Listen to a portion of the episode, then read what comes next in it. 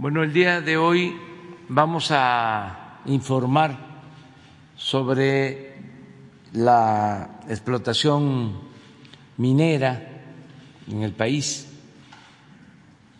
y vamos eh, a dar respuesta a una información que nos pidieron acerca de la contaminación del río Sonora. Eh, por eso está aquí eh, María Luisa Albores González, que es la secretaria de Medio Ambiente y Recursos Naturales. Sí se acuerdan, ¿no?, que quedamos en informar sobre este tema. De modo que le damos la palabra a María Luisa. Ella va a hacer la exposición. Gracias, presidente. Buenos días, con su permiso, presidente. Pues quisiéramos informarles un poco del aspecto de minería en nuestro país y me voy a apoyar de las siguientes láminas. Adelante, por favor. Primero, platicarles un poquito de las dimensiones que tiene la minería en nuestro país. Este es un referente, estamos haciendo una contabilización del 2006 al 2018, donde la industria minera extrajo, y estoy hablando solo de dos minerales, oro y plata. En el caso de oro, más de 1.059 toneladas de oro, que equivale a casi seis veces más a lo que se extrajo en la época de la colonia y conquista en los 300 años. Y el caso de la plata, 48.626 toneladas de plata, eh, que es más del 90% de lo que se extrajo en esos 300 años en la colonia, eh, que eran 53.940. Decirles que tan solo en el año 2015 eh, se tuvo una exportación de más de 123 toneladas de oro. Solo estoy hablando de un mineral. Durante el periodo neoliberal, alrededor del 75% de las concesiones mineras se otorgaron a empresas extranjeras. La siguiente, por favor. En la superficie que tiene nuestro país otorgada para concesiones mineras es el siguiente, se hace un sumatorio del acumulado y equivale a 117.6 millones de hectáreas. Comentarles que nuestro país en territorio en suelo, superficie terrestre, tiene 200 millones de hectáreas, en el acumulado es más del 50%, 117.6. Y la superficie vigente en concesiones mineras actuales es de 21 millones de hectáreas. Eh, si lo sumamos, en superficie es casi el estado de Chihuahua lo que está concesionado para minería.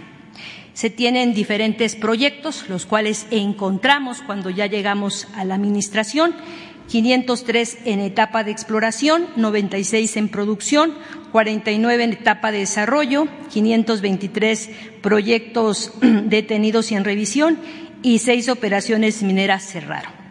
El 11% del territorio del país está concesionado a actividades mineras hasta por 50 y 100 años, que es eh, los permisos que dan para estas concesiones, estos años. La siguiente, por favor. Eh, este dato es muy importante. Minería en áreas naturales protegidas, en ANPs, son datos que nos da la Comisión Nacional de Áreas Naturales Protegidas. De 142 eh, áreas naturales protegidas en superficie terrestre, 68 tienen, eh, tienen concesiones mineras. Esto abarca 1.5 millones de hectáreas, que equivale al 7.7% del total de esa superficie protegida. Eh, ¿En dónde están estas áreas naturales protegidas que haya concesión para minería, principalmente en los estados de Querétaro, Guanajuato, San Luis Potosí e Hidalgo? Aquí se ubican 16 proyectos con concesiones, Coahuila con 15, Baja California Sur y Norte con 13 concesiones. En total, 1.609 concesiones mineras que se traslapan en territorios de áreas naturales protegidas en diferentes categorías. Ahí podemos ver 75% con una categoría de áreas de protección de recursos naturales, 63% de reserva de biosfera, 45% de las áreas de protección de flora y fauna, 22% en santuarios y 15% en parques nacionales. la siguiente, por favor. Este es un mapa y podemos ver eh, los puntitos color vino donde están las concesiones vigentes. Adelante, por favor. Eh, otro recurso muy importante que utiliza la minería, el agua utilizada. Existe aproximadamente 100 empresas con concesiones de explotación, uso o aprovechamiento de aguas nacionales y permisos de descarga. El volumen concesionado en este orden equivale a 250 millones de metros cúbicos anuales de agua. Eh, si nos damos cuenta, ahí colocamos eh, en el mapa, el agua en el desierto se usa para minería en estados que están justo en, zona de desierto, como el caso de Sonora, Zacatecas y Durango, además de Colima, que tienen las concesiones más grandes para agua. Adelante, por favor. Extracción del agua. Aquí colocamos dos categorías en los volúmenes que utilizan anualmente las mineras. La principal fuente de extracción es el agua subterránea, con 174 millones de metros cúbicos anuales y mientras que el agua superficial se extrae en 73 millones de metros cúbicos anuales. Adelante, por favor. ¿Cuáles han sido los impactos ambientales y sociales en minería? La siguiente. Decirles que la actividad minera es una actividad económicamente importante que tiene un impacto significativo en el medio ambiente en los territorios, en las comunidades, en la gente que vive estos territorios. Y eh, por lo cual es una obligación del Estado regular esta actividad y el instrumento principal que tiene en este caso la Secretaría del Medio Ambiente es la evaluación de impacto ambiental en las diferentes modalidades.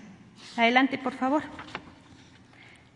Aquí hicimos una categorización de los diferentes impactos ambientales que se tienen en minería eh, dependiendo de la fase en que se encuentre. Las principales fases en la minería, y estoy hablando principalmente de minería a cielo abierto o a tajo abierto. Hay dos tipos de minería, la que son de túneles y la minería a tajo abierto y a cielo abierto, la cual quedó prohibida en nuestro país desde que nuestro presidente comentó que se prohibía entonces no se ha dado ni un solo permiso por parte de la Secretaría del Medio Ambiente.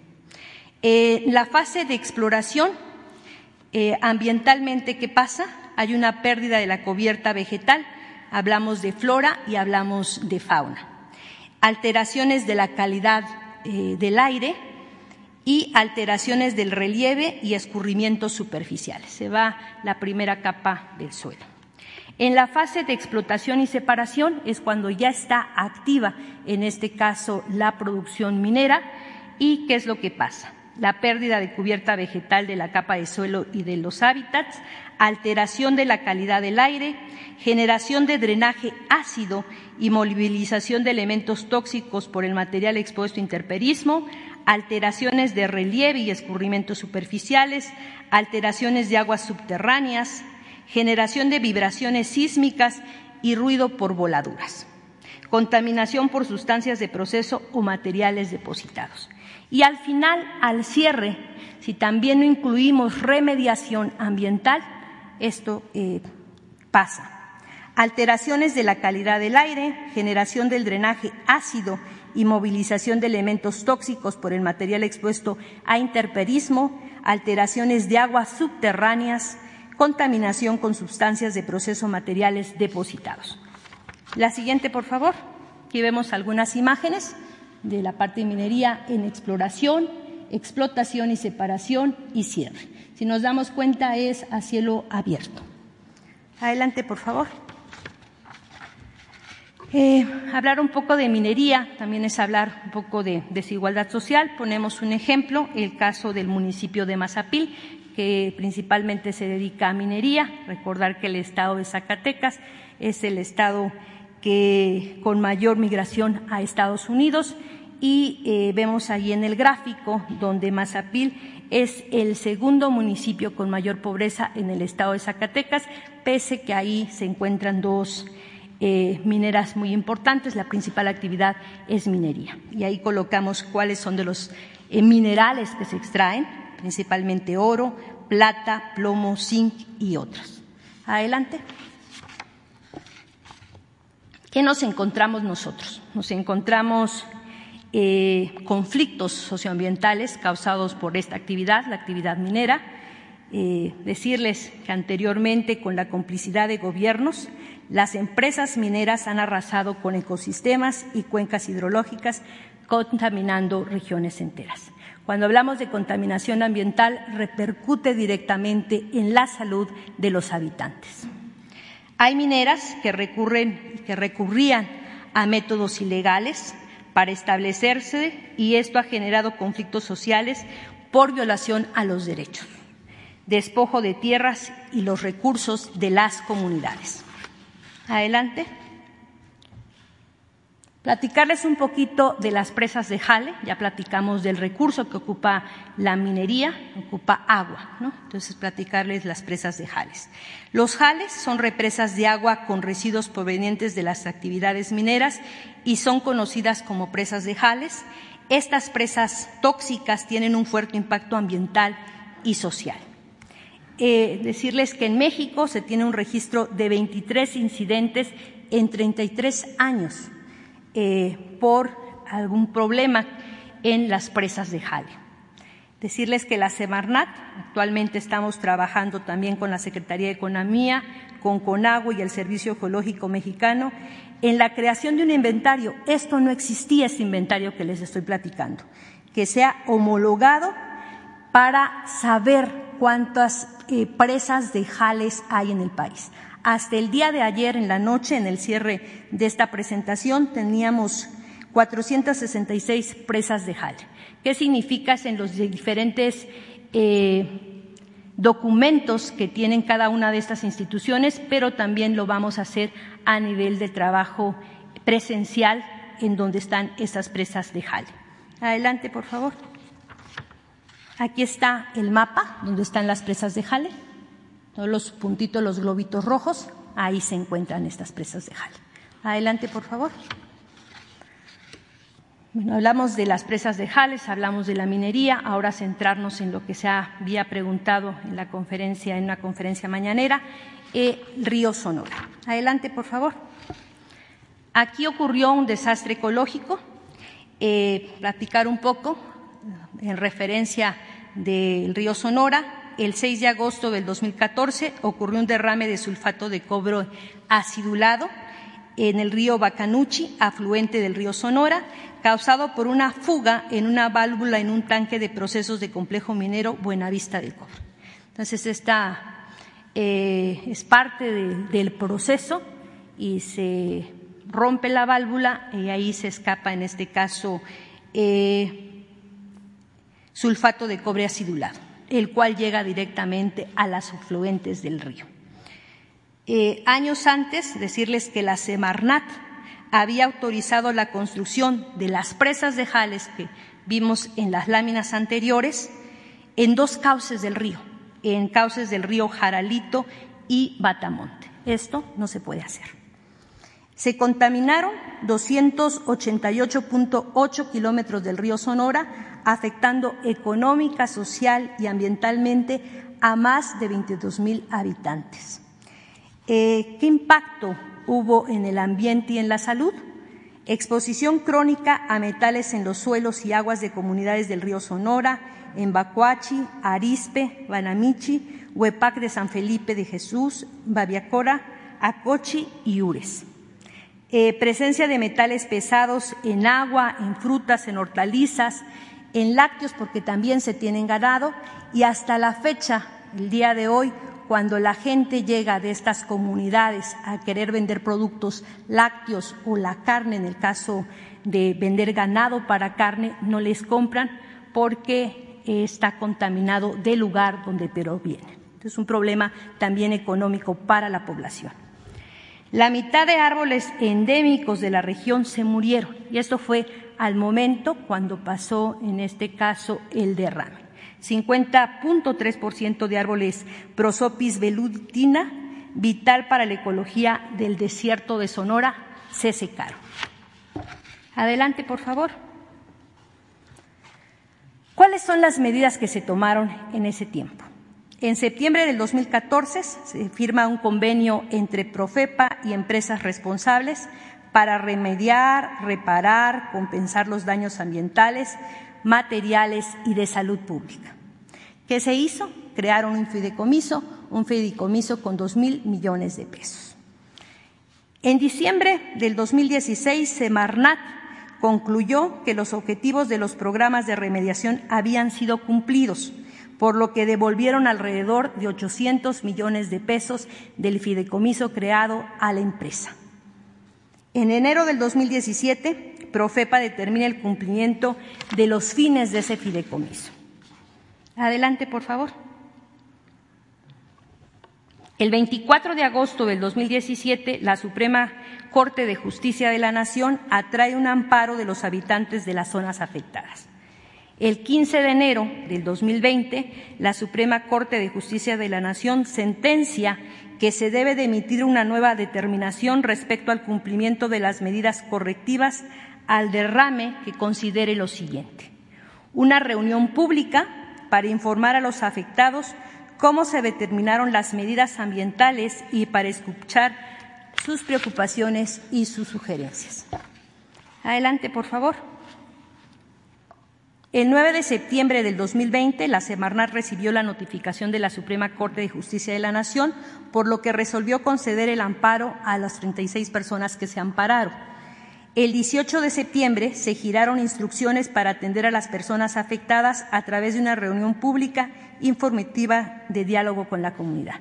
Decirles que esa se estuvo retrasando eh, por las cuestiones del semáforo que tenía Sonora hasta que se va a llevar a cabo esta reunión pública el 22 y el 23 de mayo eh, de, este, de este mes en el Museo Regional de Ures. Adelante, por favor. ¿Cuáles son las acciones que vamos a seguir por parte de Semarnat? Visitas cuatrimestrales de monitoreo a las actividades mineras, así como para hacer la revisión de la calidad del agua, reformular el comité técnico del fideicomiso para retomar los trabajos de remediación, atención a la salud y reactivación económica pendientes, a fin de concretar un proceso de efectiva justicia social y ambiental. Verificar y retomar el ejercicio de recursos devueltos a la empresa al determinar la conclusión de los trabajos de remediación. Y continuar las investigaciones derivadas de las denuncias en contra de varios servidores públicos por actos y por omisiones. Adelante. Este es nuestro objetivo ambiental. La siguiente, por favor. Buscamos que en la minería que funcione en nuestro país contemple lo siguiente, que respete al medio ambiente, que consulte a las comunidades y respete su voluntad no se lleva a cabo las consultas. Muy importante hacer las consultas, las cuales también estamos empujando. Eh, que aporte los impuestos justos al aprovechar bienes que son de la nación y de todo el pueblo de México. Y decirles esto muy importante, durante la presente administración no se han otorgado nuevas concesiones para minería. Y este, pues, creo que es de lo más importante que se ha hecho por parte del Gobierno federal. Gracias.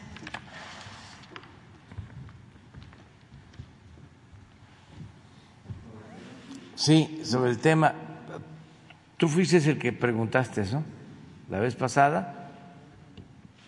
Sí. Eh, Gracias, sí, Demián Duarte de Sonora, eh, del Sonora Power de YouTube.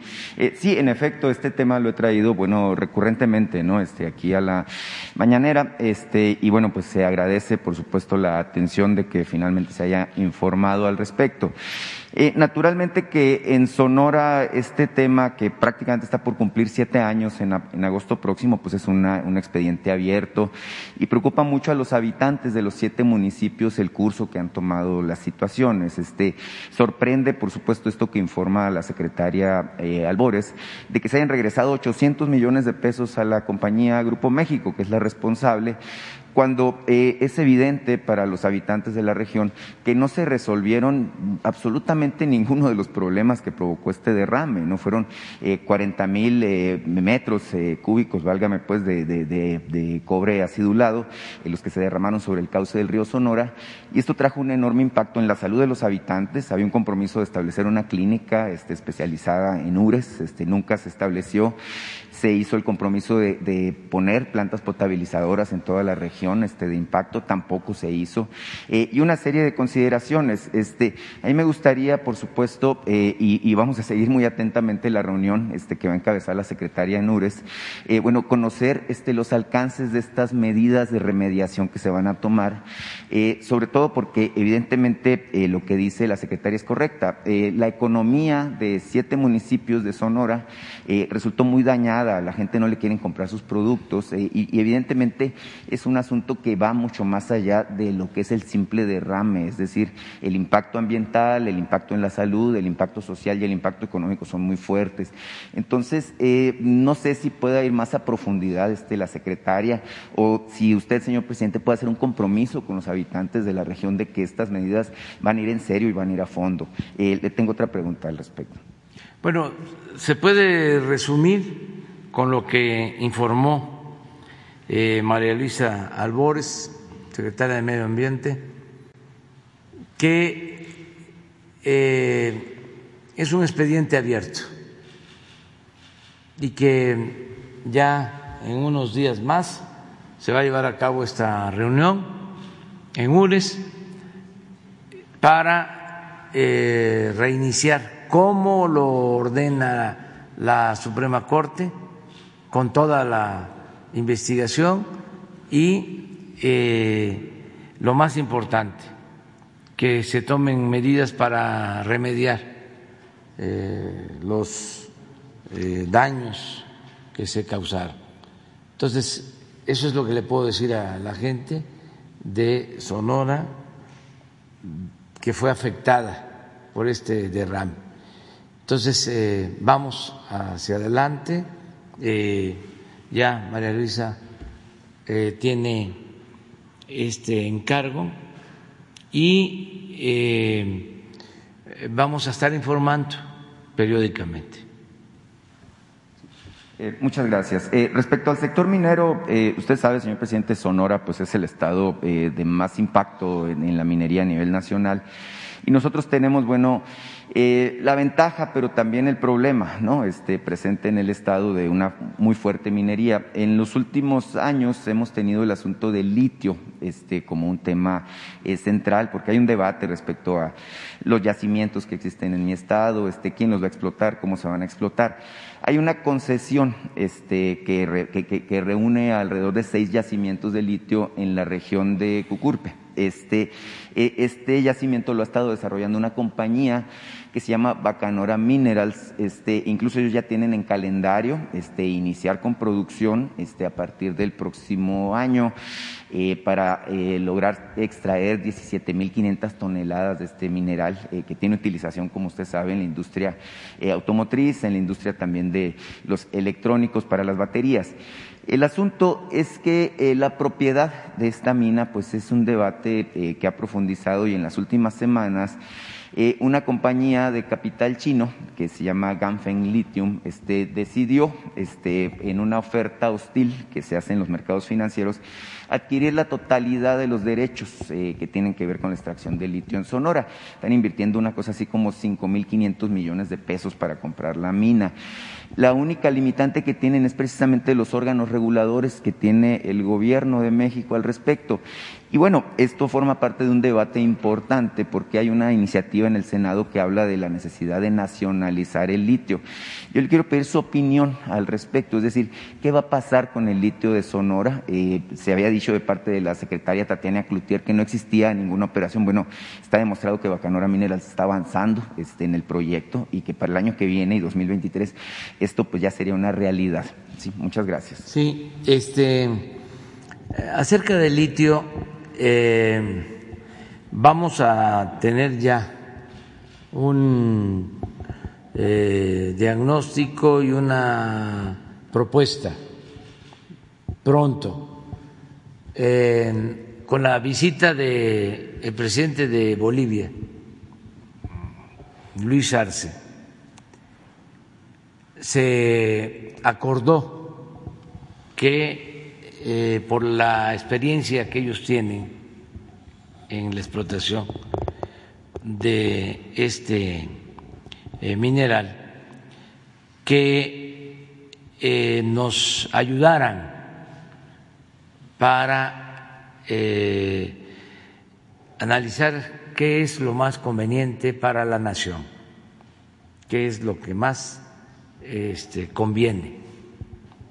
Ellos eh, tienen ya experiencia en la explotación del litio y eh, se le encargó a Tatiana Cloutier, secretaria de Economía, eh, establecer comunicación con el gobierno de Bolivia, ellos aceptaron ayudar.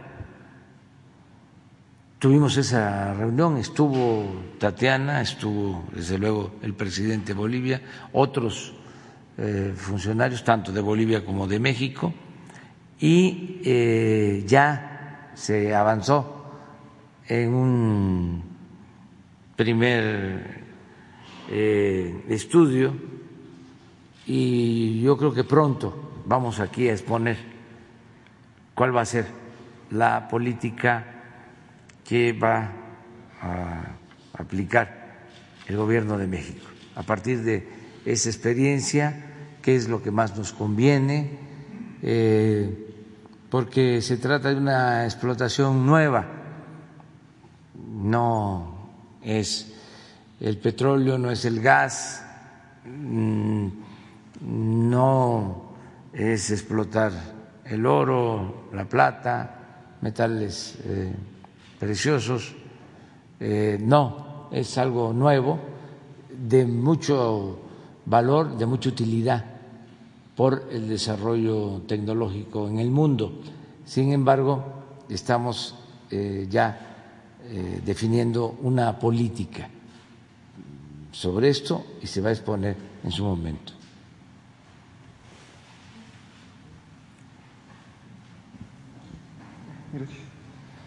Buenos días, señor presidente. Buenos días, secretaria. Diego Elías Cedillo, de Tabasco Hoy, Campeche Hoy, Quintana Roo y Diario Basta en la Ciudad de México. Señor presidente, en atención a, a, los comentarios que ha dado el Gobierno de México en el transcurso de esta semana referente a la calificación crediticia que recientemente emitió Fitch con triple B negativa, con una perspectiva estable, lo cual implica que es un escalón arriba del grado de inversión y casualmente esto va de la mano de un indicador que presentó el INEGI, el cual es el indicador oportuno de actividad económica, que creció una tasa anual de 20.6% en abril. Esto quiere decir que es el indicador o, esta tasa que demuestra que ha venido creciendo desde que se tiene, desde que se contabiliza. Sin embargo, señor presidente, me permitiría preguntarle cuál sería su opinión al respecto de esta calificación en la perspectiva económica del país y también hay algunas opiniones que reiteran que el tema de Pemex podría ser o podría poner eh, a tambalear un poco la economía mexicana. En consecuencia, señor presidente, ¿usted qué opina al respecto de estas declaraciones y si estos indicadores, al fin y al cabo, generarían o darían la perspectiva de que México va bien en la pandemia? Sería la primera. Gracias, presidente. Bueno, se están cumpliendo los pronósticos de crecimiento económico. Eh, tanto las eh, calificadoras como los organismos financieros, bancos y otro tipo de organizaciones dedicadas a las finanzas públicas y a las finanzas en general, eh, coinciden de que vamos a crecer de 5 a 6 por ciento este año. Y que ya eh, nos estamos recuperando. En eh, crecimiento económico, en generación de empleos, que está llegando inversión eh, extranjera al país. Somos los socios comerciales más importantes de Estados Unidos. Em, en fin, son muy buenos los indicadores. No hay eh, devaluación, seguimos sin devaluación de nuestra moneda, ya en dos años, cinco o seis meses, sin depreciación del peso. No sé si tengan ahí las cifras y vayan buscando. Ayer eh, este, vi unas gráficas de un consejero del Banco de México, Gerardo Esquivel, hablando precisamente de la recuperación económica y en particular la recuperación en el empleo. Hay una gráfica que es muy interesante porque registra cómo fue la caída eh, el año pasado, sobre todo en dos meses. Em, uno de ellos, eh, mayo, abril y mayo, em, que se cayó por completo el empleo formal e informal, se paró la economía Entonces, eh, a lo mejor podemos ver cómo están los indicadores económicos y también que yo les pueda mostrar cómo vamos hasta ayer en recaudación. Es decir, cómo vamos en eh, lo que recauda la Hacienda el, SAT. Esto es todo eh, desde que llegamos hasta el 17 de mayo. Eh, no solo no ha habido devaluación, sino se ha apreciado el peso. Esto es un buen indicador. No había sucedido ¿eh? en anteriores gobiernos.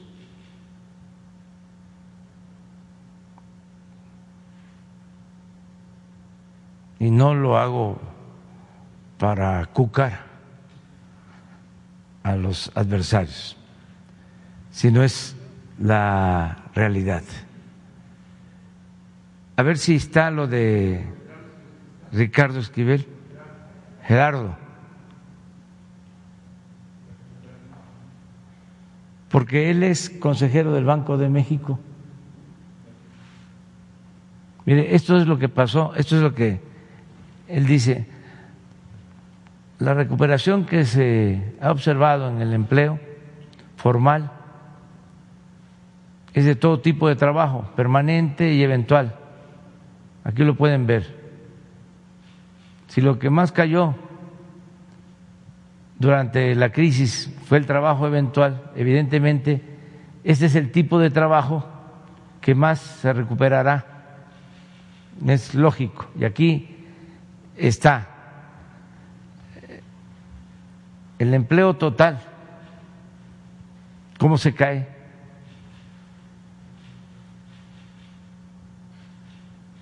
¿Y cómo va? La recuperación.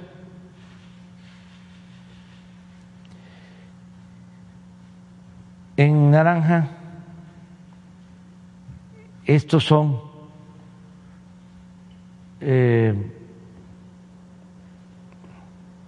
los permanentes, estos son los que tienen que ver con el seguro social, con los trabajadores inscritos al Seguro Social, que son más de 20 millones.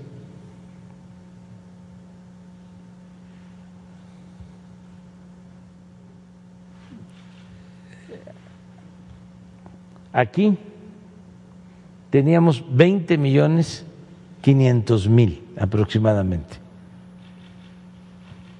Se cayó. Este es esta. Perdimos como un millón.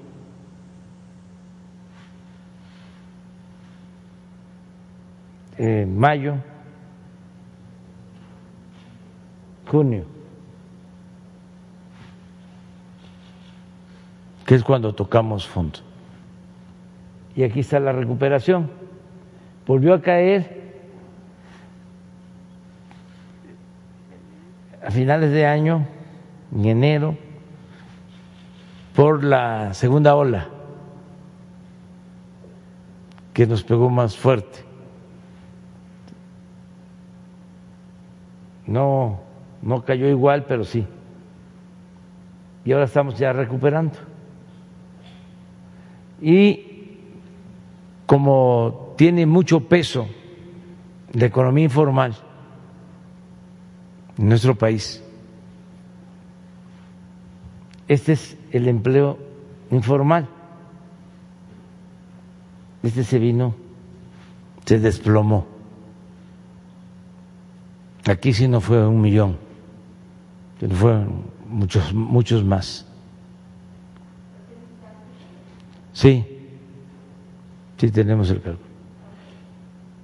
No quiero ahora, este, no me puedo equivocar, porque imagínense que me equivoque. Mañana es ocho columnas en todos los periódicos. Prefiero este mañana darles el dato exacto. Y esto es lo que pasó. Aquí también volvió por lo mismo la segunda ola, pero ya es muy ilustrativo, porque es el empleo.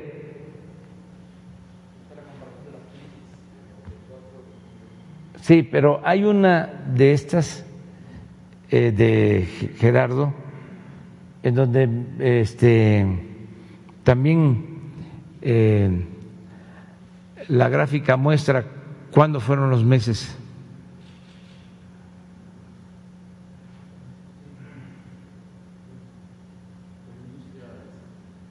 No sé si es la manufacturera. Esto, mire.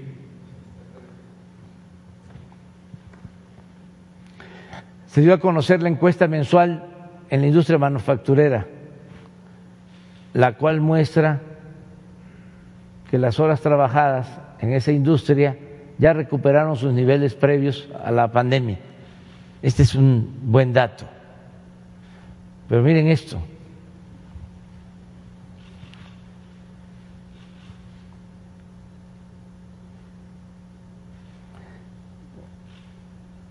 Este es abril del año pasado. Y este es mayo. Afortunadamente, Este es marzo.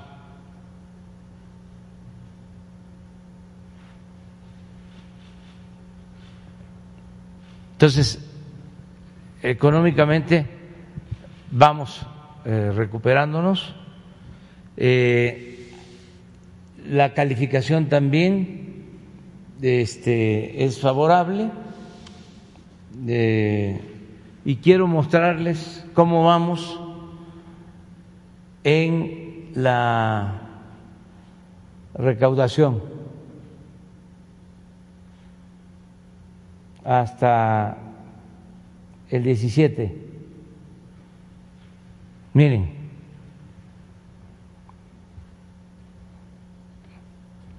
muchas gracias a todos los contribuyentes de México. Muchas gracias porque eso es lo que nos permite atender las necesidades del pueblo, de todos los mexicanos. Esto es lo que nos permite eh, expresar nuestra solidaridad, nuestro humanismo, el ayudar a la gente más humilde,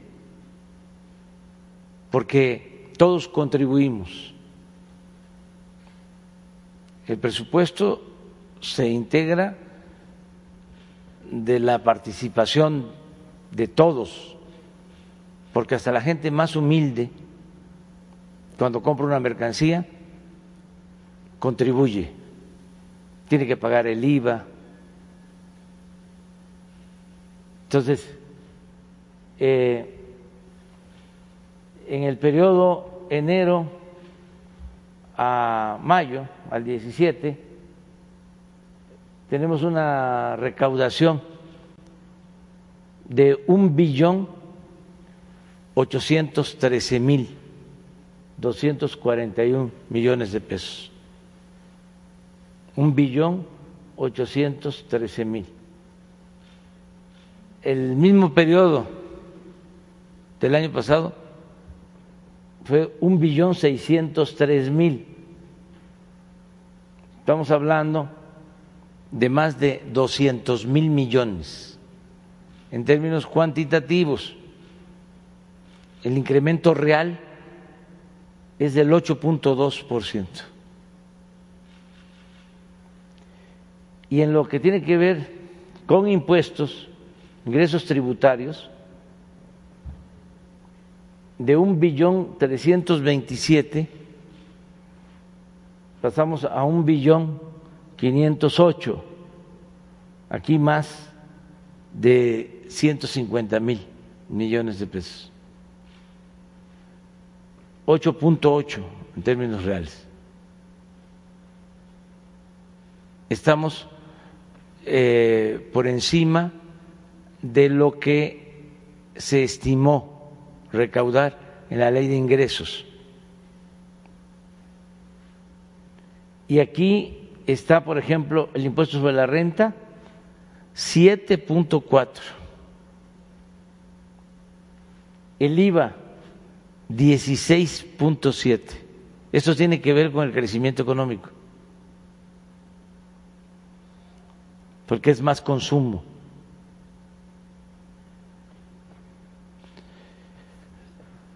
Entonces vamos bien por lo de tu pregunta. En el caso de Pemex, lo mismo, hay una recuperación en la producción de petróleo y seguimos adelante con trabajos de exploración, de perforación de pozos, se sigue trabajando en la modernización de las refinerías, se va avanzando en la construcción de la refinería de Dos Bocas,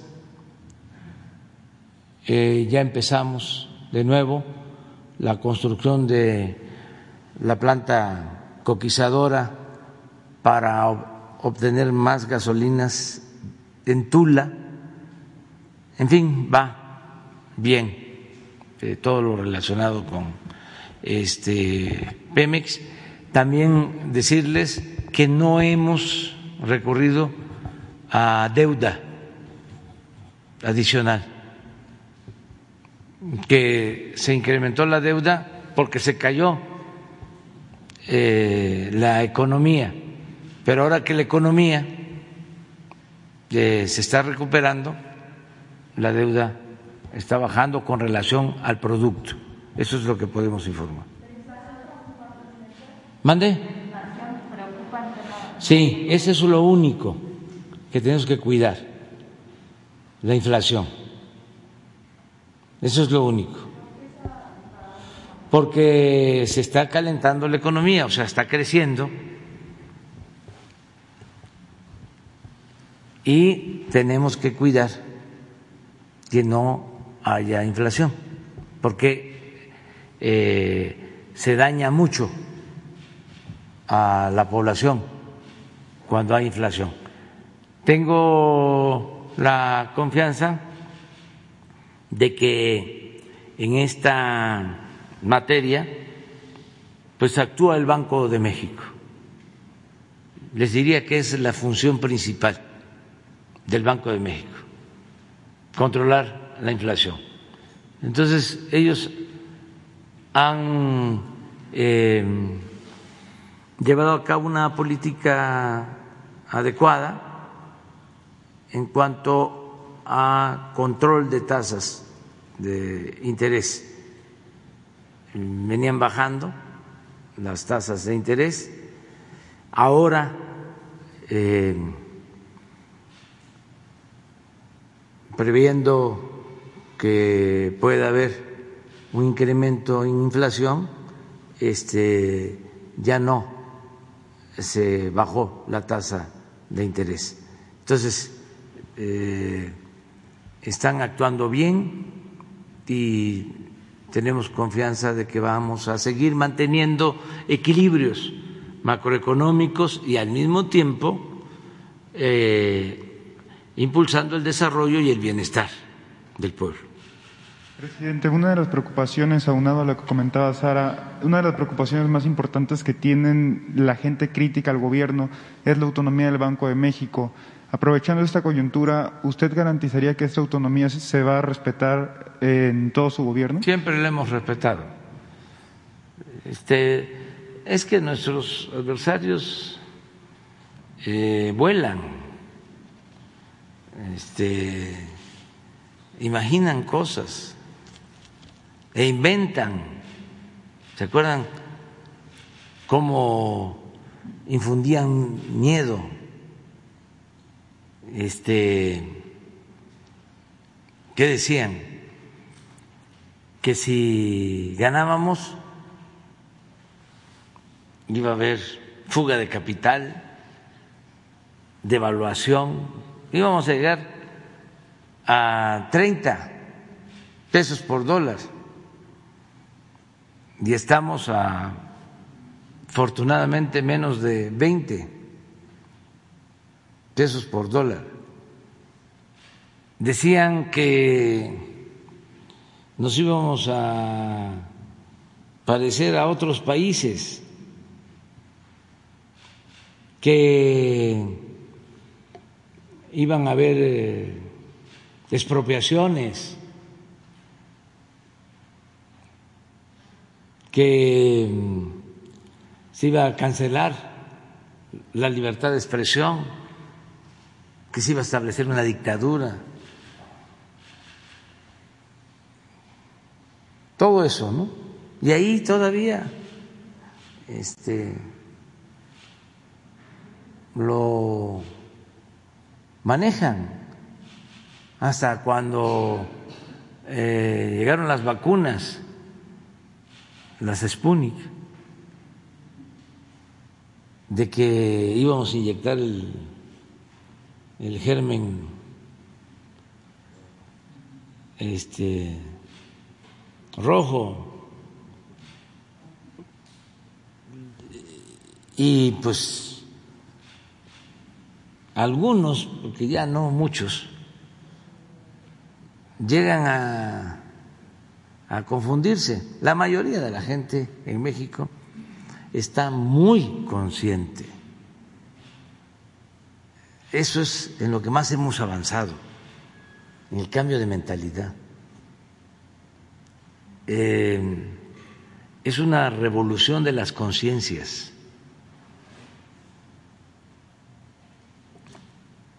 Entonces ya es completamente distinto. Eh, sobre lo de la autonomía del Banco de México se ha garantizado Tan es así que ni siquiera he comentado que no nos dieron remanentes. Ahora que pasó la crisis em, de inestabilidad cambiaria, ¿se acuerdan que se fue este, el dólar a 25 pesos. Entonces, cuando sucede eso, el Banco eh, de México compensa. Ya se habían hecho cuentas de que íbamos a recibir un remanente. No, pues yo soy precavido, yo este hasta no ver eh, cómo se dan las cosas, ¿no? Entonces, pero se hacían cuentas. Resultó de que sí hay este, ganancias, creció el volumen de reservas, tenemos una reserva de más de 190 mil millones de dólares. Ha crecido mucho la reserva.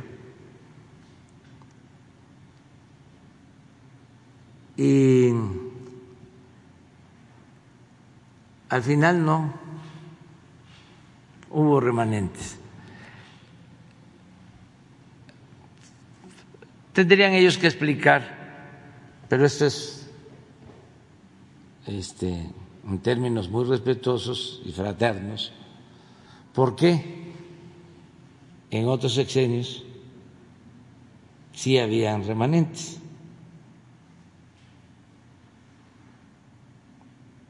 O sea, en las administraciones pasadas.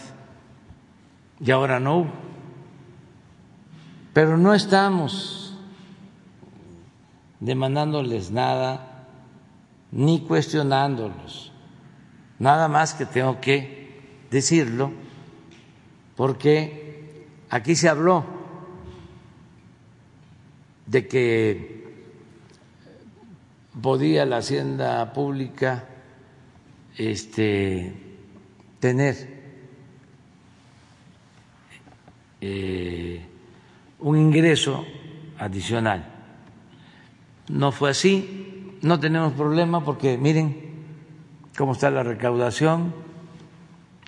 Y además porque tomamos medidas que nos este, funcionaron. Ya una vez que termine eh, de pasar por completo la crisis en lo económico, vamos a recapitular, vamos a hacer un análisis de cómo funcionó nuestra fórmula,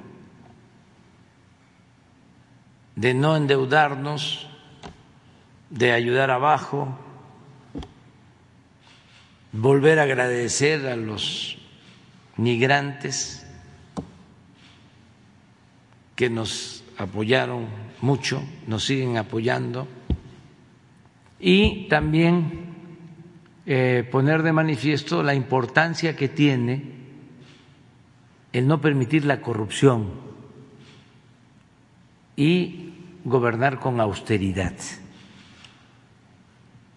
Imagínense lo que nos ahorramos eh, por cancelar fideicomisos que manejaban recursos de manera discrecional. Nos ahorramos como 75 mil millones de pesos en los momentos más eh, difíciles. Entonces ya salimos, ya estamos saliendo. De todas maneras, no vamos a confiarnos, vamos a seguir manejando con mucha responsabilidad las finanzas públicas, pero sí tenemos finanzas públicas sanas. Y esto lo registran los organismos financieros internacionales y los inversionistas que le saben este dónde hay riesgo dónde no, dónde están seguras las inversiones. Entonces, en nuestro país hay condiciones muy favorables para la inversión. presidente. Y a manera de segunda pregunta, recapitulando un poco esto que usted comentaba del concepto que implica su gobierno de no permitir la corrupción, a veces esta premisa no ha permeado en los gobiernos locales, permitiendo una especie de casicazgos todavía, como es el caso del gobernador de Puebla, Miguel Barbosa, con base en comentarios que me han hecho varios ciudadanos del estado de Puebla. Eh, un simple ejemplo que en su camino a la oficina diariamente el gobernador Barbosa incluso bloquea las calles para transitar y se mete en sentido contrario, vulnera los derechos de las y los ciudadanos. Entonces, señor presidente, creo que sería importante como que plantear esta premisa y también aunado a lo que comentó Damián, que se permitió exponer aquí en la conferencia de prensa, destacando lo importante que esta puede ser, ha ocurrido algo en, un tema que ya había planteado anteriormente con los ejidatarios de, del ejido de Santa Rita, Tlahuapan, eh, localidad que usted tiene más que presente, con base en lo que comentaba del éxodo a la democracia. Resulta que estos ejidatarios nuevamente ah, se manifestaron hace poco, hace como dos, tres semanas, y bloquearon nuevamente la carretera de, de México-Puebla, a pesar de ya, de ya haber sido atendidos por el procurador agrario. ¿A qué se debe esto, señor presidente? Muy rápidamente eh, se indemnizó una carretera, eh, la carretera de México-Puebla, al pasar por los ejidos, se emite el cheque por parte de Comunicaciones y Transportes, sin embargo, este cheque sale a nombre de un comisario ejidal que ha comentado muy puntualmente, ustedes ya robaron, permítanme robar a mí. Entonces, objetivamente, eh, lo que pasa lo que usted siempre ha comentado, el recurso llega, pero lamentablemente no baja donde tiene que llegar. Y bajo esta misma premisa del gobernador de Puebla, este despotismo que tienen, los ejidatarios me invitaron a acompañarlos para constatar el despotismo del gobernador.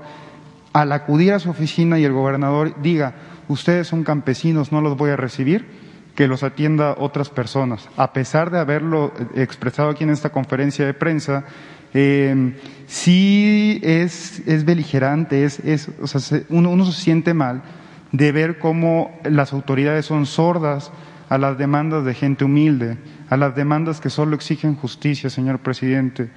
Entonces, si me lo permite, me gustaría saber su opinión al respecto del tema y si fuese posible que el gobierno de Puebla atendiese directamente esta causa, pero no con las personas que lo han venido atendiendo, que claramente no han sido capaces de solucionar esta condición, sino que pudiesen ser atendidos por el gobernador de Puebla en algún momento dado, respetando la autonomía de los estados, si usted pudiese instar a un funcionario para que tuviese este acceso directo con los campesinos que en su momento usted tuvo trato. Muchas gracias, presidente. Sí, este, vamos a, intervenir.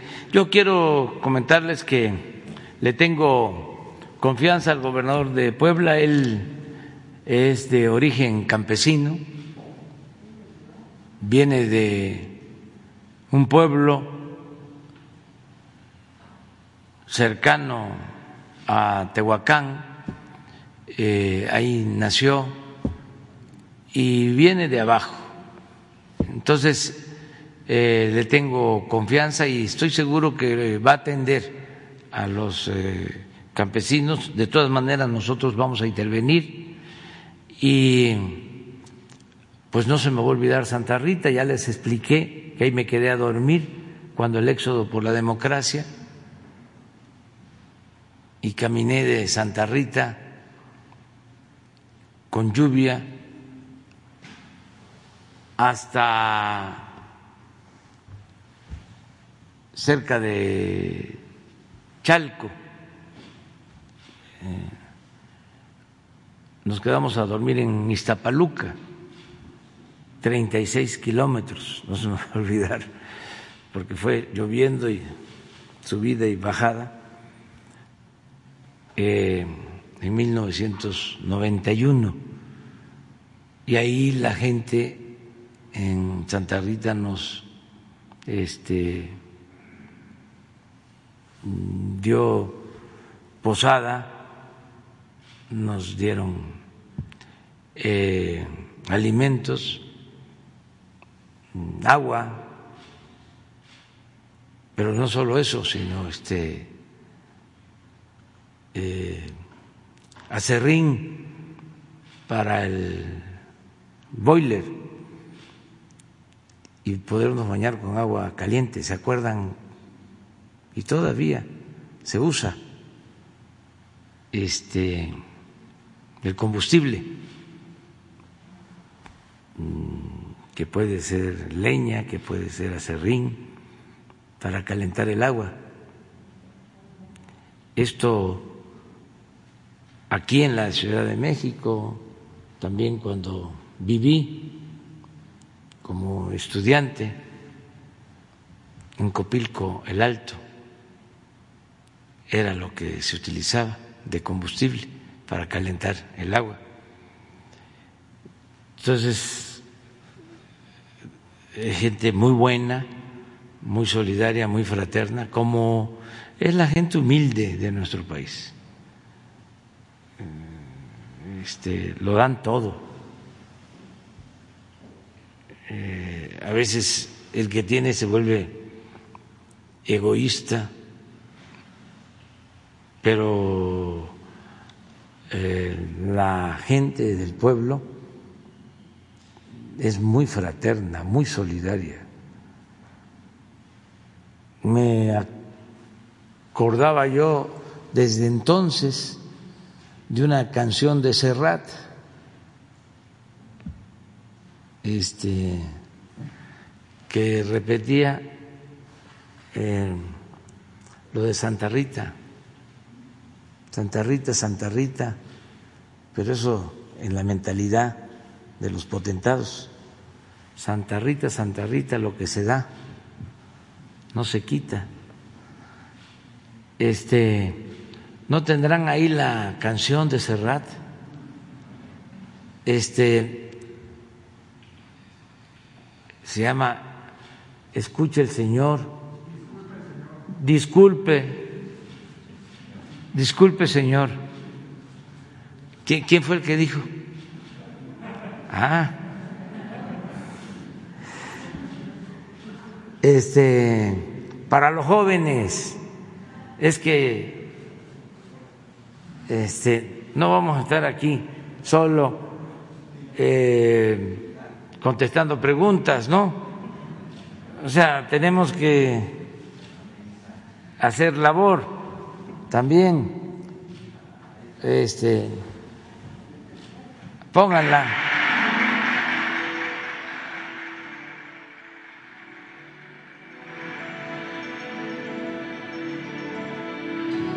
Permiso para cerrar.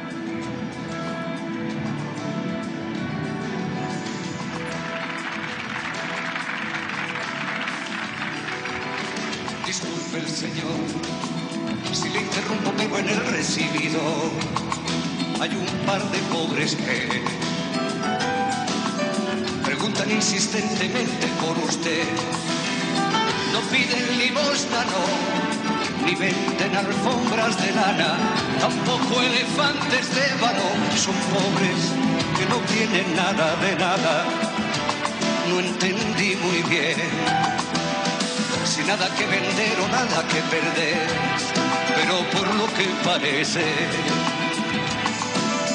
¿Tiene usted alguna cosa que les pertenece? quiere que les diga que el Señor salió, que vuelvan mañana en horas de visita. O mejor les digo como el Señor dice, Santa Rita, Rita, Rita, que se da no se quita.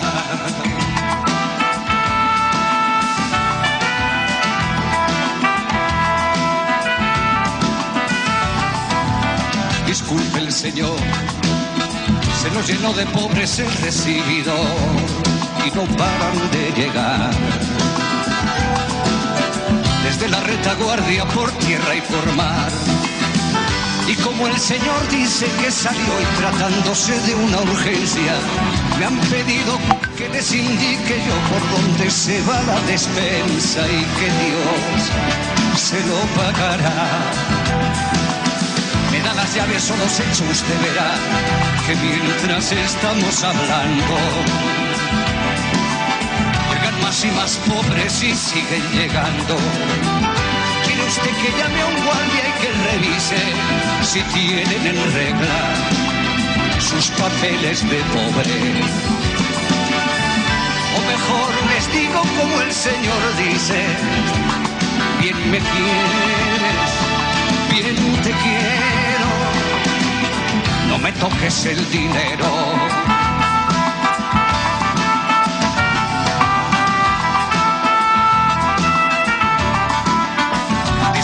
Señor, pero este asunto va de mal en peor. Llegan a millones y curiosamente vienen todos hacia aquí. Trate de contenerles, pero ya ve, andado con su paradero. Estos son los pobres de los que le hablé, le dejo con los caballeros. Y entiéndase usted si no manda otra cosa me retiraré. Si me necesita llame. Que Dios le inspire o que Dios le ampare. Que esos no se han enterado. Que Carlos Marx está muerto y enterrado.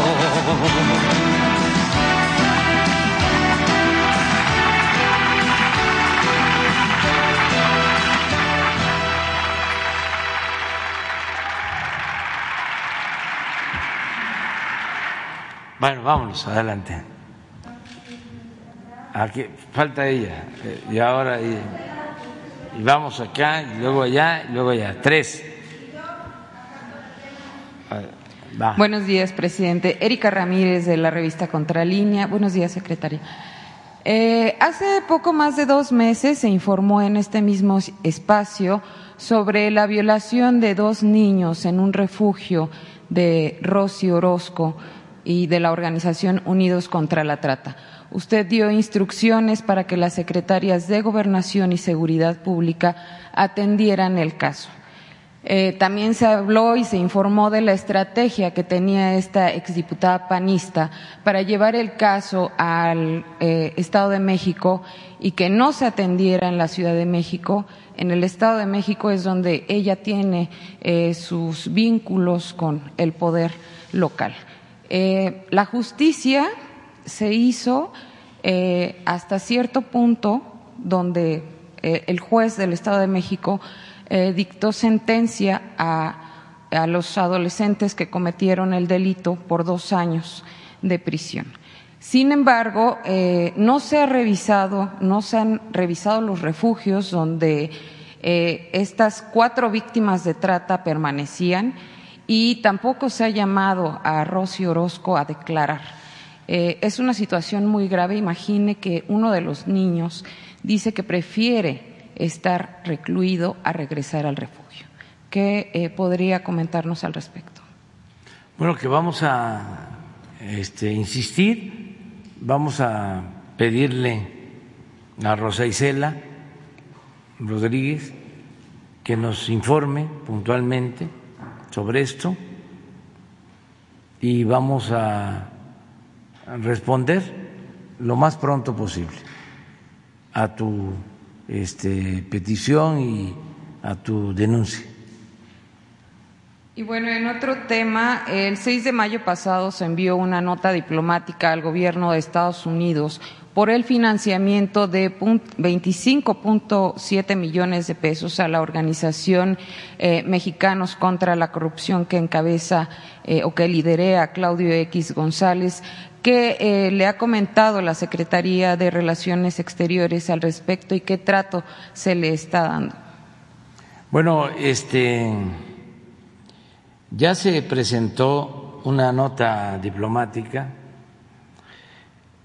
ya todos sabemos que fue muy desagradable, vergonzoso diría, que este, se mostraran aquí facturas a partir de la denuncia que ustedes hicieron en donde organizaciones opositoras, organizaciones políticas opositoras a nuestro gobierno, yo diría, al proceso de transformación que se está llevando a cabo en México, eh, estén financiadas por el gobierno de Estados Unidos. Es una clara muestra de injerencismo, de intervención del gobierno de Estados Unidos en asuntos eh, que solo competen a los mexicanos. Por eso fue la nota diplomática, está aprobado, fueron dos millones quinientos mil dólares que se tienen de facturas. ¿Tienes las facturas?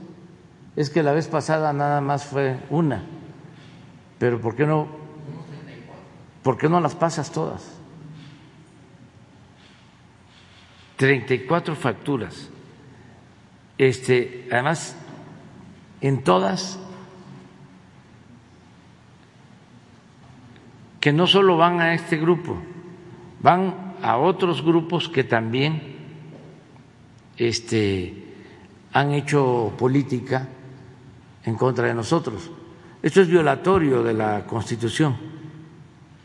No se puede recibir dinero del extranjero para eh, hacer labores políticas en México. Eh, se supone que estas agencias estadounidenses apoyan a integrantes de la llamada sociedad civil, pero lo cierto es que eso es una simulación, es un disfraz. Son organizaciones políticas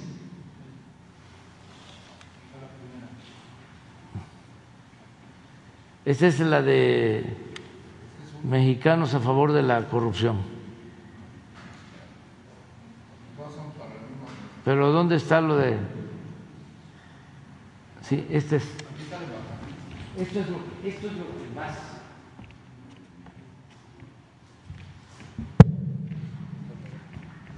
Esto además es, es una burla. Que así de manera abierta, embajada de Estados Unidos. Es como si la embajada de México en Estados Unidos este, le entregara dinero a opositores al gobierno de Estados Unidos. A ver, pero pásalas todas. Aquí están las cantidades.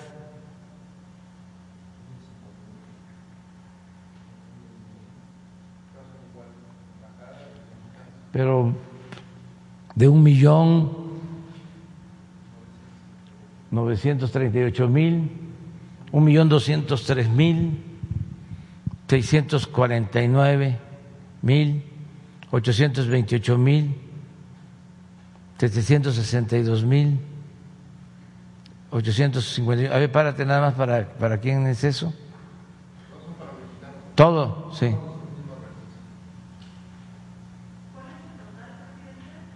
son dos millones quinientos mil dólares,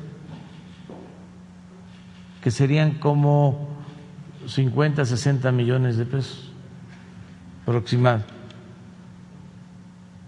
Pero esto este, ya se está viendo, eh, hay el compromiso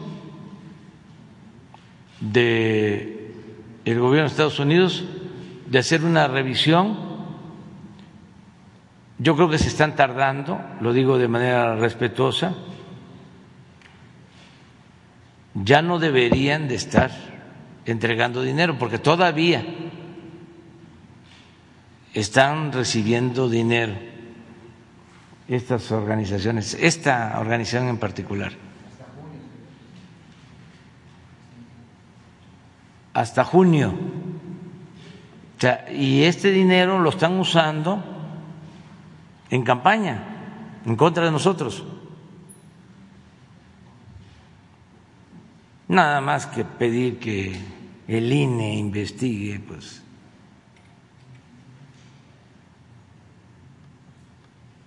Es pecar de ingenuidad, ¿no?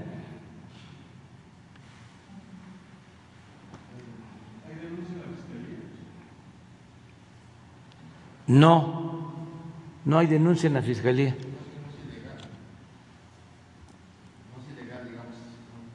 En Estados Unidos, pero aquí sí, este, porque todos ellos están en la campaña en contra de nosotros. Deberían de hacerlo los partidos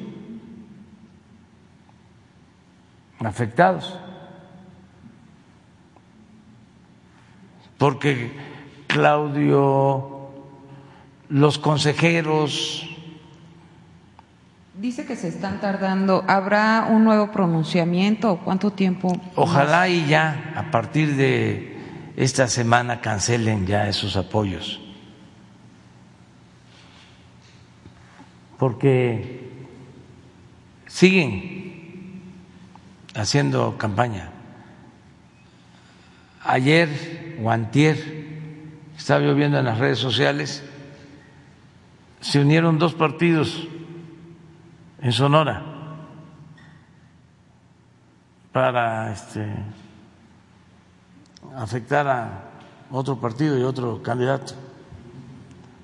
Y miren, a ver si no está Claudio X González, su Twitter, lo que puso.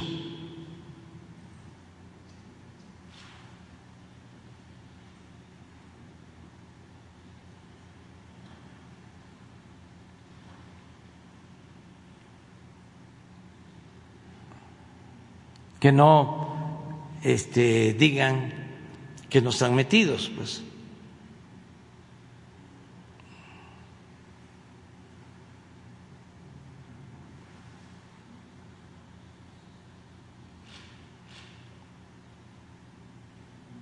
Y en el caso del INE, en el caso del tribunal, pues no están actuando bien.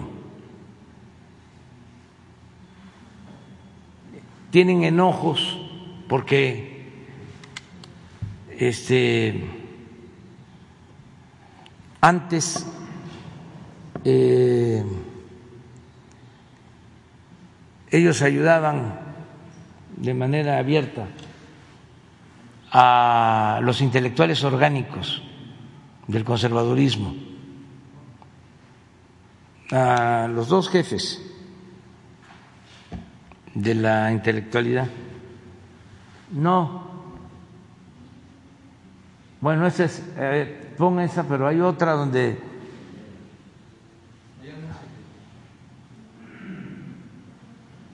Ahí está. Pero hay otra donde lo celebra diciendo de que eso es lo que más conviene para este, afectarnos a nosotros.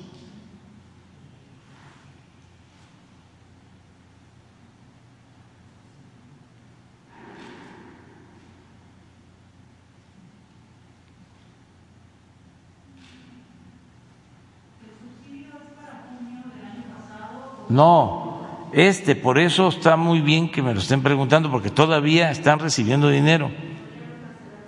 Ya deberían de cancelarlo.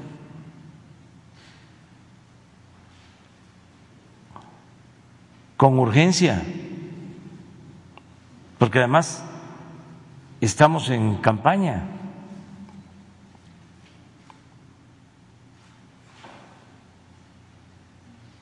¿Y qué hace el INE? ¿Qué hace el tribunal?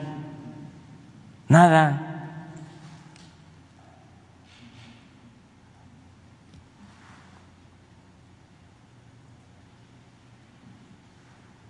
Ya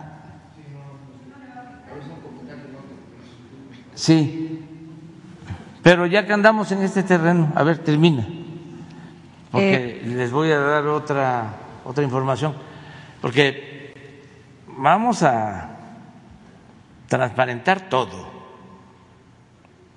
La vida pública es cada vez más pública. Los del Universal tienen aquí a la salida del palacio un fotógrafo. Entonces, como salgo a veces a caminar, porque tengo que estar en forma, este, para poder este, batear arriba de 300, este, se dan cuenta si este, se respeta el, el semáforo o no. Entonces, hacen muy bien. La vez pasada este, le reclamé fraternamente al compañero chofer, digo, ¿qué pasó? Porque yo no me di cuenta. Este, siempre salgo y voy viendo cosas, aprovechando. Y no me di cuenta. Me dijo, no, es que sí estaba en rojo, pero la este, compañera de tránsito este, nos dijo que pasáramos. Sin embargo, tomaron la nota y fue todo un día de cuestionamiento, ¿no?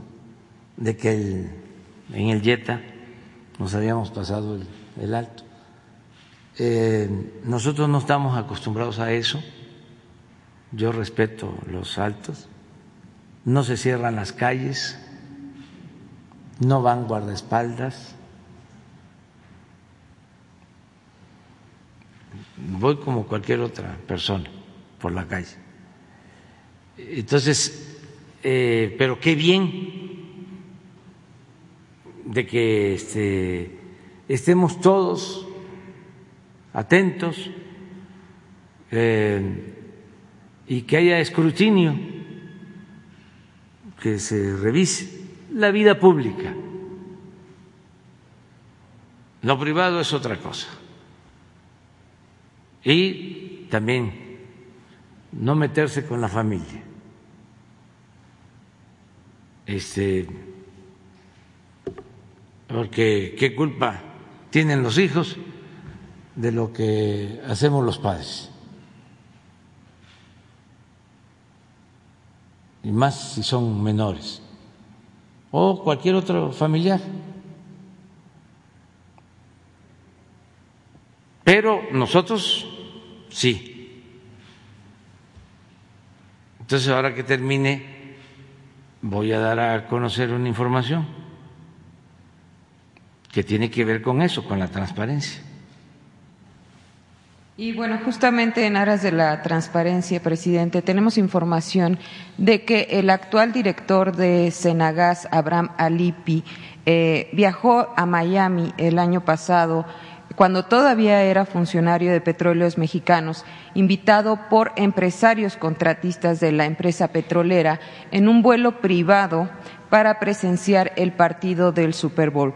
En Contralínea publicamos algunos detalles como el plan de vuelo y que eh, este se realizó en un jet Cessna.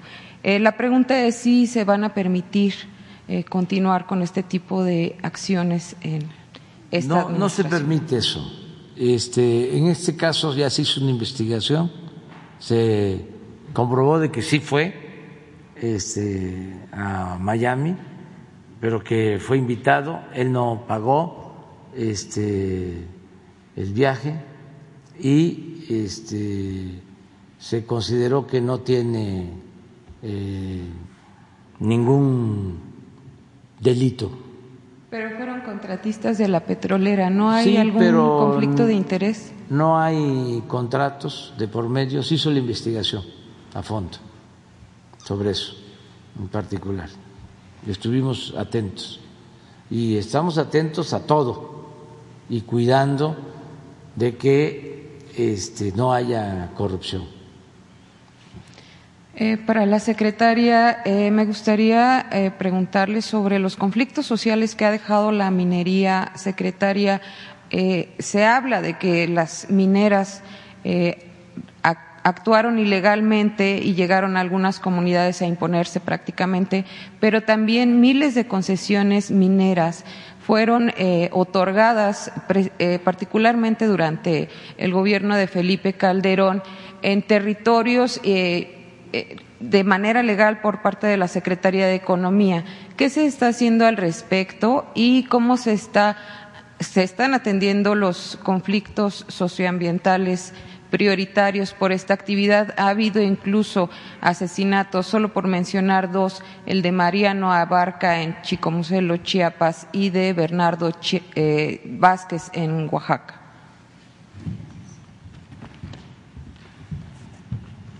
Bueno, comentar que estamos haciendo una revisión y afortunadamente nuestro presidente que va a giras a lo largo y ancho del país, cuando existe algún conflicto socioambiental, la gente le tiene confianza.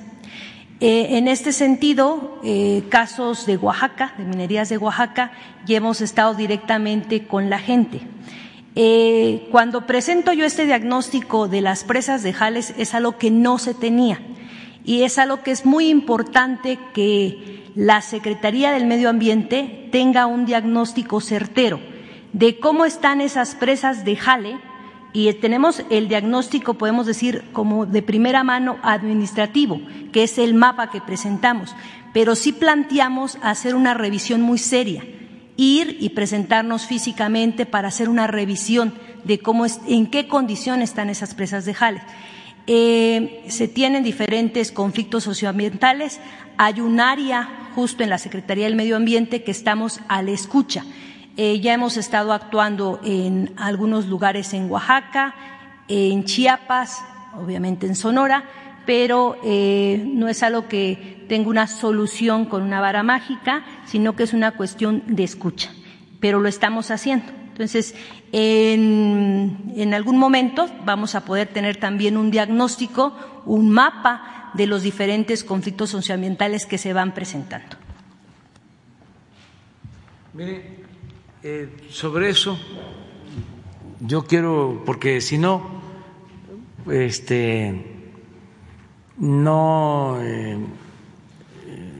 nos damos cuenta de cómo sí han cambiado las cosas. Eh, María Luisa hizo una exposición y este, se dio a conocer una lámina que quiero que se repita ahora, porque quiero subrayarlo. Eh, cuando nosotros decidimos construir el tren Maya, se vino toda una avalancha de cuestionamientos de ambientalistas, algunos de los que están recibiendo dinero de la llamada sociedad civil y amparos. Cuando al mismo tiempo que se está construyendo el tren Maya, en derechos de vía que tienen más de 70 años, porque es el derecho de vía del ferrocarril del sureste, que no hay afectaciones. Pero por si fuese eh, poco eso, estamos sembrando en el sureste millones de árboles, como nunca, mil millones de árboles en el país se están sembrando. Es el programa de reforestación más importante en el mundo. Son 1.300 millones de dólares al año. Les decía yo que Estados Unidos tiene un programa de reforestación de 30 millones de dólares. Y nosotros estamos invirtiendo ciento mil trescientos millones de dólares. Entonces están trabajando, sembrando más de 400 mil campesinos. Bueno, llovieron los amparos, salieron Sarucán y todos los ambientalistas. No los voy a mencionar aquí a todos. Claro, todos conservadores.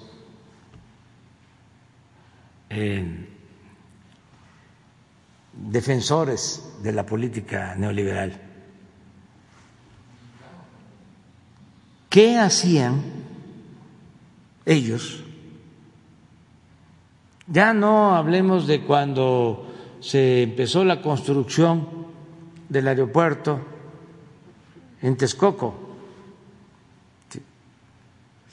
si presentaron amparos, si protestaron, nada, totalmente callados, porque vivían de recibir prebendas del gobierno, vivían del erario, a costillas del erario. Pero, ¿por qué no pones la este, gráfica de los permisos que entregaron en el periodo neoliberal para explotar recursos mineros en zonas protegidas? Eso es lo que estamos analizando. Miren,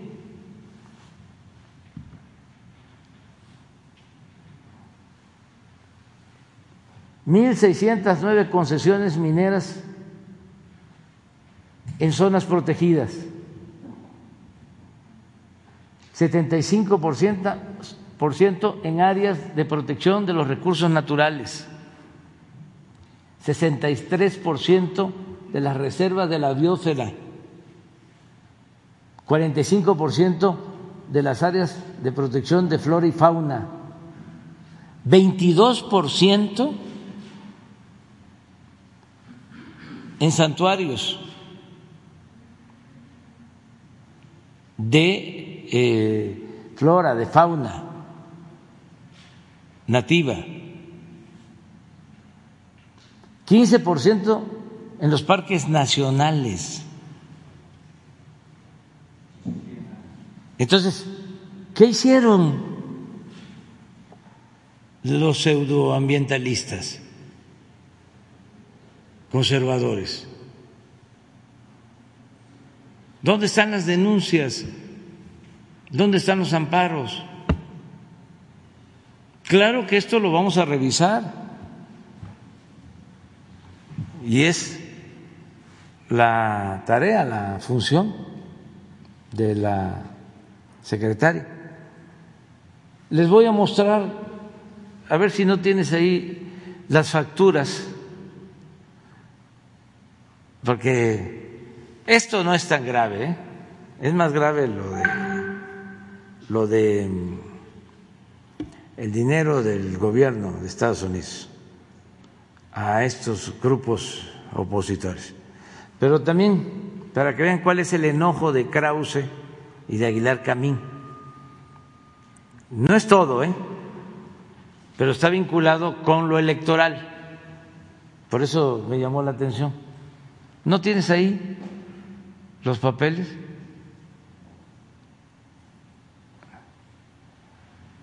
Hay que nada más este, comprobar si es cierto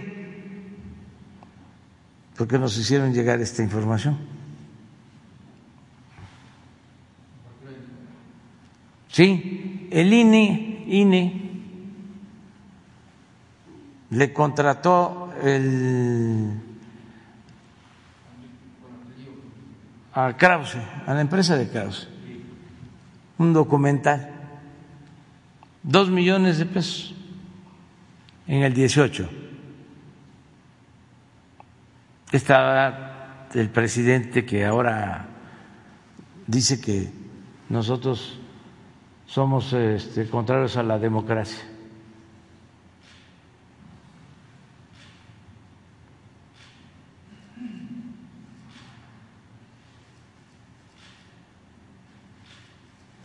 Servicio de producción documental con el objetivo de difundir la historia de los procesos electorales en México.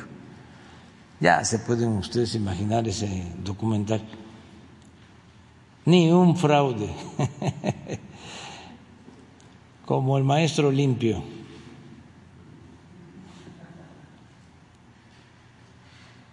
¿Ustedes creen que hay algún cuestionamiento en un país donde ha predominado el fraude electoral?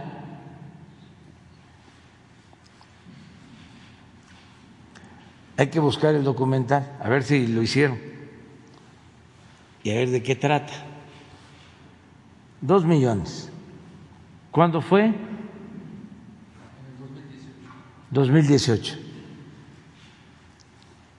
Hay otro de Aguilar Camín, esa es la otra empresa, pero ese es para el trife.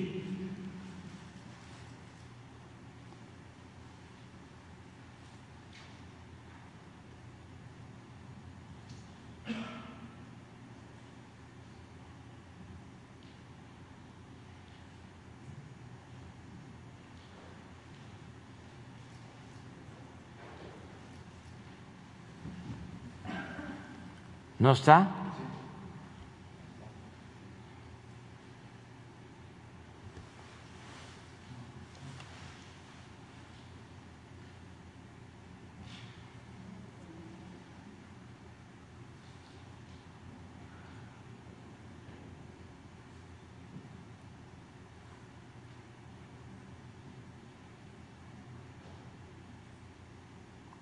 Así en silencio es más emocionante.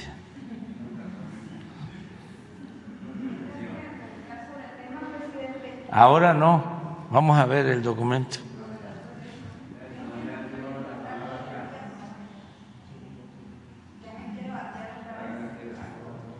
No, batí ahora el domingo, que fui allá este, a, Sinaloa, a la, a la Noria. ¿Mande? Salieron otros. No, pero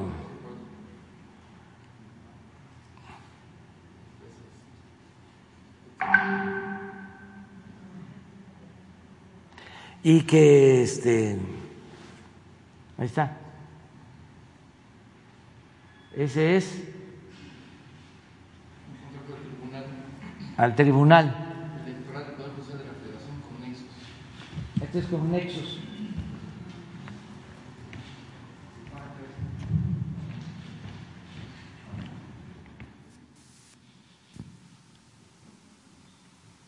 Este es el Tribunal Electoral, un contrato con Nexos.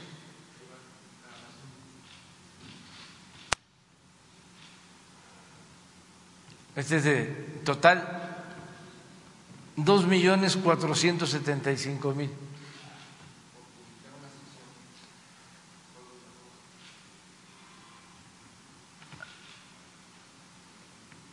A continuación me permito presentar a usted la propuesta de prestación de servicio que la revista Nexos ofrece al Tribunal Electoral del Poder Judicial de la Federación para la publicación del material informativo con vigencia al 31 de diciembre del 18. Pero hay que ver si lo pagaron.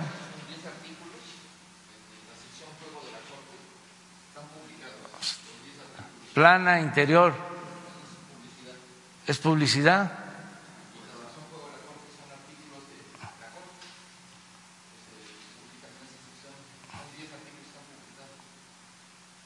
Esto. Diez artículos, pero publicados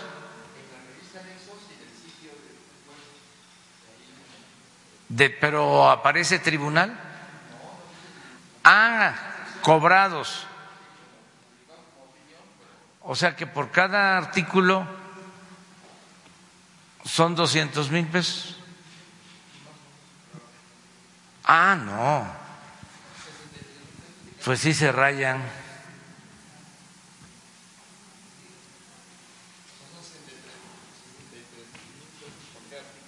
Sesenta y tres mil. A ver, que levanten la mano, ¿quién gana 63 mil pesos mensuales? Los periodistas que están aquí. Bueno, sí, pero para mañana, porque ya es la hora de, de,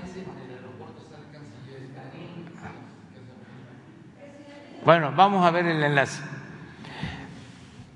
Bajo palabra mañana los dos. Sí, ustedes dos empezamos. Vamos al aeropuerto, que están llegando vacunas.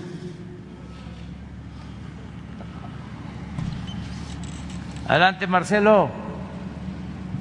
Señor presidente, buen día. Saludo a todo el auditorio.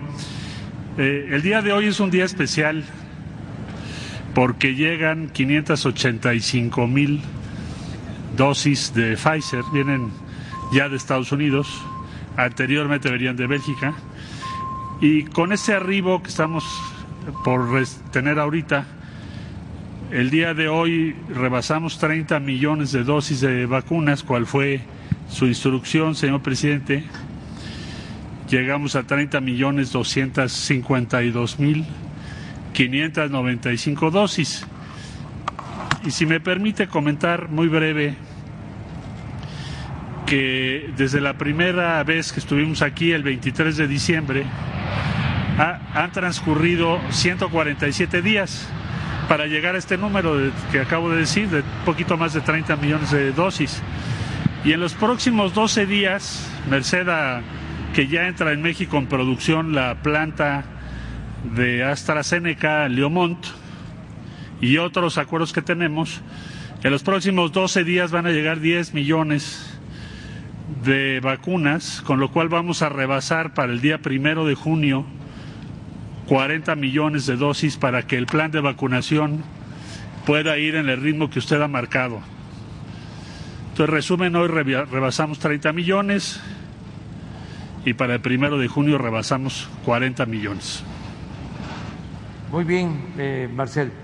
Es eh, muy importante eh, informar sobre estos envíos porque, en efecto, eh, no se pensaba que se iba a contar con la vacuna, con el número de dosis que se tienen ya en nuestro país y las que van a llegar. Em, decían que nos íbamos a tardar muchísimo para vacunar a todos los mexicanos hay hasta este, eh, testimonios en la prensa, se burlaban de que íbamos a terminar de vacunar hasta el 2025, 2026.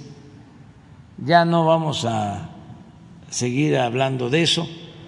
Lo importante es que por toda la labor que se ha hecho, eh, de manera muy especial por la Secretaría de Relaciones Exteriores.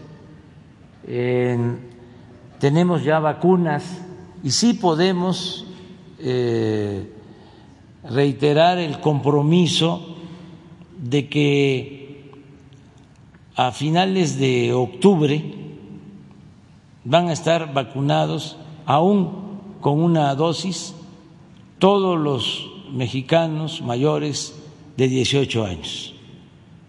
Ese es el compromiso que estamos haciendo. Estamos eh, hablando de cerca de 80 millones de vacunados. Em, para entonces, quiero informar que ya eh, se terminó de vacunar a todos los que eh, trabajaron y siguen trabajando en hospitales COVID, todos los trabajadores de la salud. Ya se terminó prácticamente de vacunar a todos los adultos mayores de 60 eh, años, cuando menos con una dosis. Al día de hoy ya el 70% de los adultos mayores tiene ya las dos dosis. 70% de todos los adultos mayores de 60 años. Y el 30 restante tiene cuando menos una dosis. Ya también llevamos alrededor de el 80% de todos los maestros, maestras, de todo el personal educativo vacunado, 80%. Hoy, esto me lo informó el gobernador del Estado de México, hoy se concluye la vacunación a todos los maestros, maestras, trabajadores de la educación en el Estado de México. Ayer, como se informó, comenzó la vacunación de maestras, maestros, trabajadores de la educación en la Ciudad de México y en otros estados. Nada más tenemos pendientes para la próxima semana en el caso de el magisterio al estado de Puebla y de Chihuahua y ya terminamos. Estamos avanzando considerablemente en la vacunación de 50 a 59 años. Ya se amplió todo el plan de vacunación, por eso ayer eh, tuvimos eh, ya un número de aplicaciones que rebasa los 500 mil, porque ya empezamos a reforzar eh, todo el plan de vacunación con eh, la idea de aprovechar de que está bajando el contagio, aprovechar a vacunar, a proteger al mayor número de personas. Entonces, esta información de que para finales de el mes vamos a tener 40 millones de dosis es muy buena y vamos a continuar con este eh, propósito de proteger a la población. Y muchas gracias, eh, Marcelo, en nuestro reconocimiento a toda la labor de la Secretaría de Relaciones Exteriores. Muchas gracias. Gracias, gracias, señor presidente. Y si usted me lo permite, agradecer a los países que nos han apoyado, eh, que usted habló incluso con los jefes de Estado, como son Estados Unidos, China, India, la Unión Europea, Argentina, eh, Corea del Sur y otros países. Muchas gracias, señor presidente. Gracias, gracias, Marcelo. Vamos a desayunar ya. Ya. Eh, mañana quedamos ustedes dos. Y también tú, mañana.